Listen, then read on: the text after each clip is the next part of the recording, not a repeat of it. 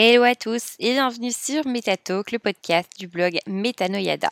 Je m'appelle Sophie et aujourd'hui je vous retrouve pour un podcast sur l'alimentation, à savoir 10 aliments peu chers et super sains.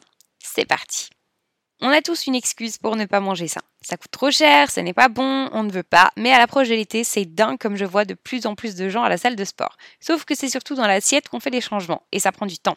Et puis si en plus votre santé vous lâche, avec le cholestérol, l'obésité, les troubles alimentaires, voire même les caries, c'est le summum. Sans les bons aliments, votre corps et votre esprit ne peuvent pas fonctionner comme la nature l'a voulu. Malheureusement, un petit budget peut faire en sorte que manger bien semble impossible. Les aliments nutritifs mais chers ne sont pas une option pour ceux qui ont des ressources limitées.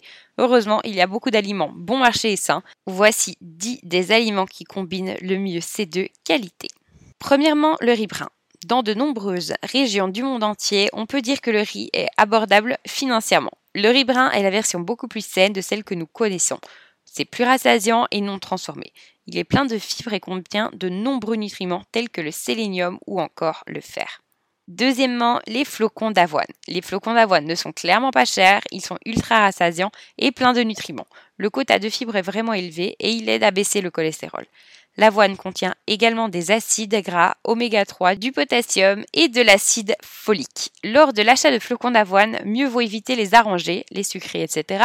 et prendre des natures dans lesquelles vous mettez les fruits et le miel que vous voudrez. Numéro 3, les bananes. Clairement, vous avez tous des bananes toute l'année à un prix vraiment peu élevé. Cette collation naturelle est particulièrement riche en potassium, en vitamine B et en fibres. Et elle contient en plus des quantités de vitamine A et des glucides sains. C'est parfait pour les petits budgets en comparaison des autres fruits qui ne sont pas toujours peu chers en fonction des saisons. Numéro 4, les haricots. Plein de protéines, ils sont vraiment rassasiants et ne coûtent vraiment pas cher. De tout cœur, si vous êtes restaurateur et que vous avez eu l'idée de faire un plat végétarien, ajoutez des haricots. J'en ai marre des salades avec trois concombres et deux carottes. Je crève de faim et j'ai beaucoup de muscles à maintenir. Les haricots sont également une source précieuse pour des nutriments tels que le potassium, un excellent moyen de consommer suffisamment de fibres et contiennent souvent des antioxydants. De plus, vous pouvez acheter les haricots en vrac pour faire plus d'économies. Numéro 5, les amandes. La plupart des noix sont chères, mais les amandes restent parmi les plus abordables. Le bon gras, le magnésium, la vitamine E et la vitamine B sont les vitamines et minéraux les plus importants que contiennent les amandes.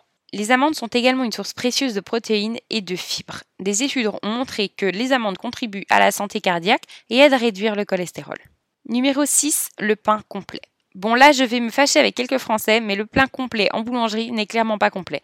Si vous avez la chance d'avoir une boulangerie près de chez vous qui fait du vrai pain allemand, foncez. Autrement, je ne peux que vous conseiller de le faire vous-même. Ce sera d'autant plus bon d'ailleurs, et c'est un bien meilleur choix que le pain blanc.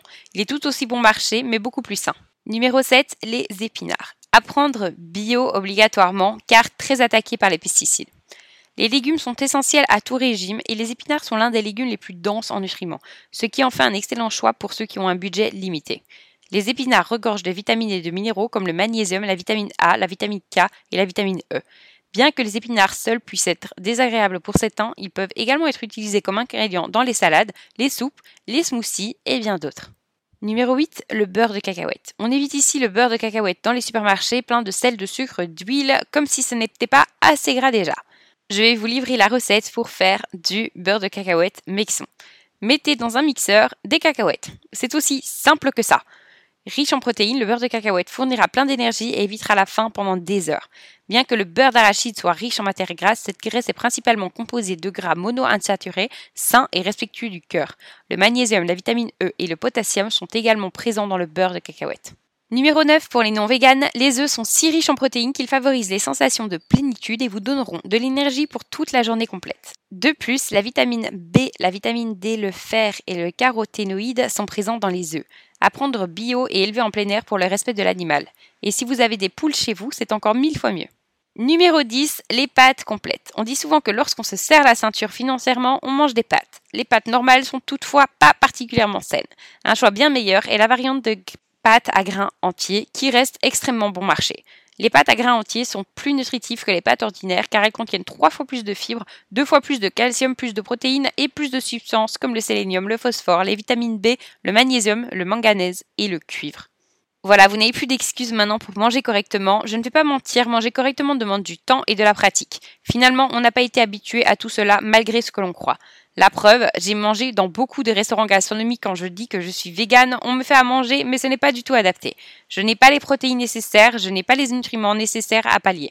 On a donc été habitués tous et tous à un certain régime, et qui veut en sortir va devoir faire un effort supplémentaire pour changer. Mais de bons aliments restent disponibles à tous les prix, heureusement.